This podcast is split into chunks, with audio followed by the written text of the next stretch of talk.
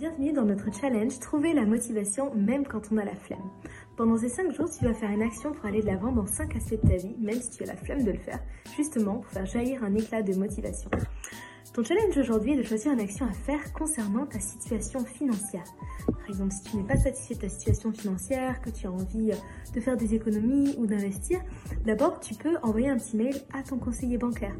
Ou par exemple, tu peux en parler à un ami, pas la peine de se lancer dans des grandes recherches, dans un grand plan d'action, tu peux déjà commencer à faire un petit pas euh, vers cet objectif.